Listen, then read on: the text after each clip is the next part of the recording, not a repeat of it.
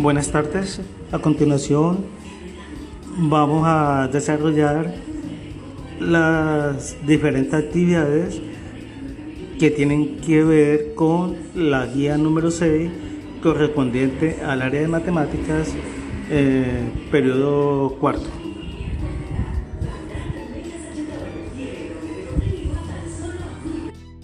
La guía número 6 está diseñada en, tres actividades, las cuales corresponden a tres temas diferentes. Eh, en la medida que vayamos desarrollando, debemos, ir eh, debemos leer bien la actividad, cómo se debe desarrollar y qué materiales vamos a utilizar.